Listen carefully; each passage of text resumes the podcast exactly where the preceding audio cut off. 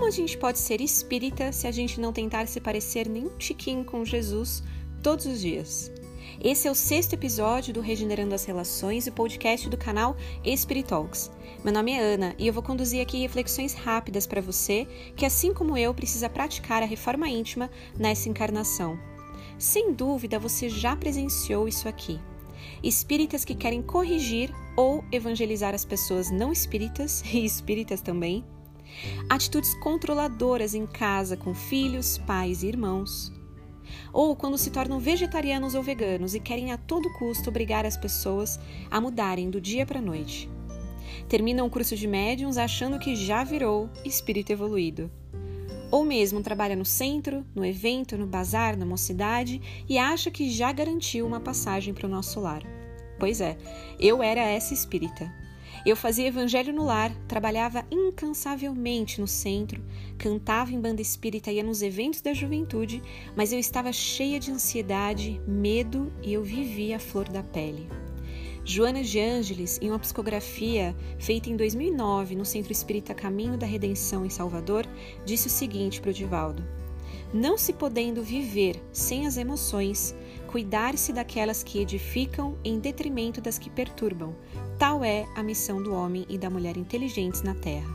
Olha só, não se podendo viver sem as emoções, cuidar-se daquelas que edificam em detrimento das que perturbam. Tal é a missão do homem e da mulher inteligentes na Terra. E essa habilidade, acredito eu, está bem ausente na programação das mocidades e das grades dos cursos nos centros espíritas. Felizmente, o Espiritismo é uma doutrina progressiva, assim como as nossas emoções, porque dá para a gente aprender a lidar com as nossas questões interiores e crescer. Três reflexões para a gente sair daqui um pouco melhores. Primeira delas, abraçar a mudança e assumir a responsabilidade.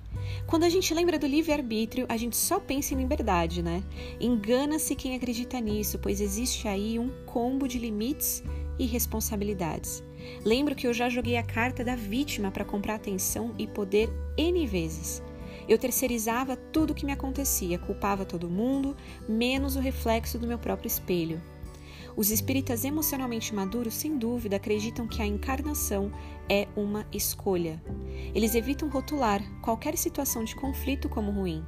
É difícil, claro, mas não é ruim. Segunda, aceitar os outros sem tentar corrigi-los. Os espíritas emocionalmente maduros não veem as pessoas como projetos a serem remodelados. Eles não precisam que seu namorado ou namorada seja um retrato idealizado da masculinidade ou da feminilidade. Os espíritas emo emocionalmente maduros nunca perdem de vista a sua personalidade falível e limitada. Eles celebram pequenas vitórias e convivem bem com os erros. Eles trabalham duro no centro espírita, mas também saem, veem Netflix, descansam e curtem as mídias sociais.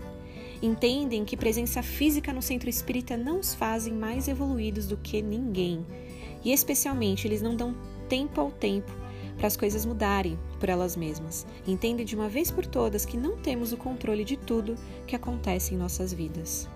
E por fim, dizer não ao perfeccionismo Aqui estão alguns sinais de que você é um perfeccionista.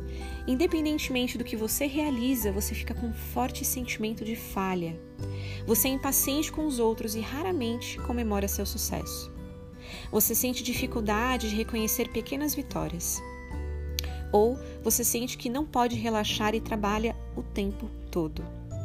A maturidade emocional não é apenas importante para o nosso crescimento espiritual, a maturidade emocional é essencial para vivermos uma vida mais leve e plena aqui no plano físico. Deus, de inteligência suprema, nos criou com emoções. Eles são um componente importante da nossa humanidade, mas não devem afetar a nossa tomada de decisão. Quando compreendemos nossas emoções, temos o controle de nós mesmos, somos capazes de identificar e mudar padrões de comportamento destrutivos.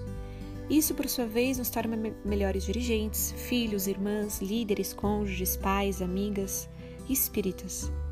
Emmanuel, no livro Vinha de Luz, no capítulo Alma Desperta, diz o seguinte para nós: que o homem sofrerá tentações, que cairá muitas vezes, que se afligirá com decepções e desânimos na estrada iluminativa, não padece dúvida para nenhum de nós.